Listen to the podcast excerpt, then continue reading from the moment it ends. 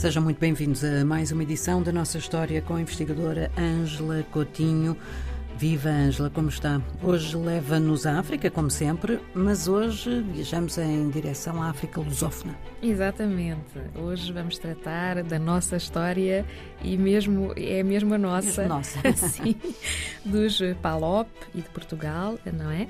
E eh, vamos eh, analisar uma data marcante que podemos considerar como a do início do processo de eh, descolonização portuguesa eh, e, eh, mais especificamente até e de forma mais acertada, o início das independências eh, dos PALOP. Pois o primeiro eh, país eh, dos PALOP, não sei se todos os ouvintes terão isto presente, que eh, conseguiu ser independente foi a Guiné-Bissau. Pois ocorreu no dia 24 de setembro, que é o Dia eh, Nacional na Guiné-Bissau da Independência, não é? 24 de setembro, mas do ano de 1973. Ocorreu eh, nas matas da Guiné-Bissau, nas colinas do Boé, uma cerimónia formal de proclamação da independência deste novo Estado.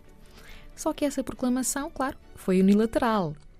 Nós estamos a ver, todos sabemos, todos terão presente, que o 25 de Abril em Portugal ocorreu no ano seguinte, não é? Exatamente. Em 74. Porquê é que se considera, apesar disso, que é a data da independência da Guiné-Bissau?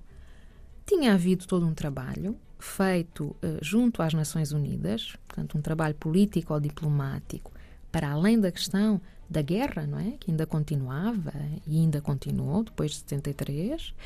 Eh, e o PAIGC, Partido Africano para a Independência da Guiné-Bissau e de Cabo Verde, que foi o único movimento neste território que reivindicava a independência da Guiné-Bissau e que avançou para uma guerrilha, para uma ação armada, portanto, o único que estava, no, no caso da Guiné, no terreno com uma guerrilha, o PIGC conseguiu eh, reconhecimentos por parte das Nações Unidas Formais.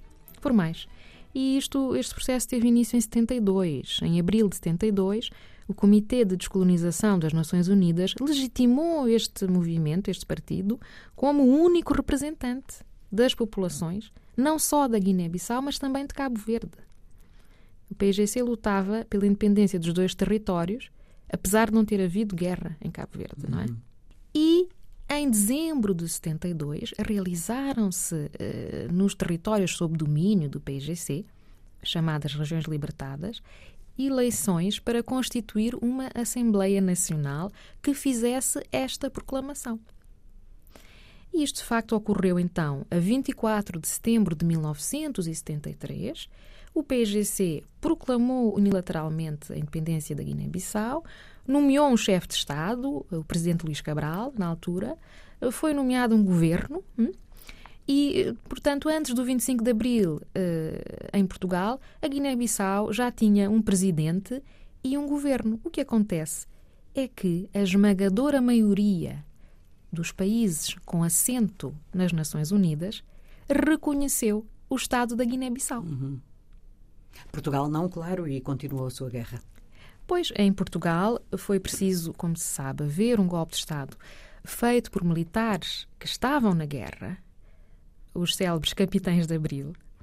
E posso dizer-lhe que a investigação histórica já descobriu que essas pessoas que deram esse golpe, que foi bem sucedido, porque também se sabe que houve muitas tentativas de golpe em Portugal contra o regime em vigor, mas esse golpe, que foi bem sucedido a 25 de abril de 1974, foi feito e organizado por militares que estavam a vir da Guiné.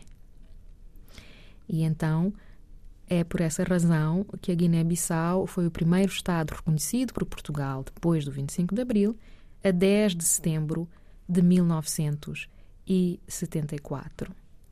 E é por essa razão que o PGC foi o movimento que deu o pontapé de saída, o início a estas negociações políticas que eh, passaram a ocorrer depois com os governos provisórios em Portugal, não é? Fica por aqui esta nossa história. Vamos falar de outras independências dos países africanos de língua portuguesa nas próximas semanas, imagino. Sim, eh, foi um processo complexo e vale a pena eh, conhecer um pouco mais aprofundadamente. Vale muito a pena. Ângela, obrigada. Até para a semana. Até para a semana. Obrigada.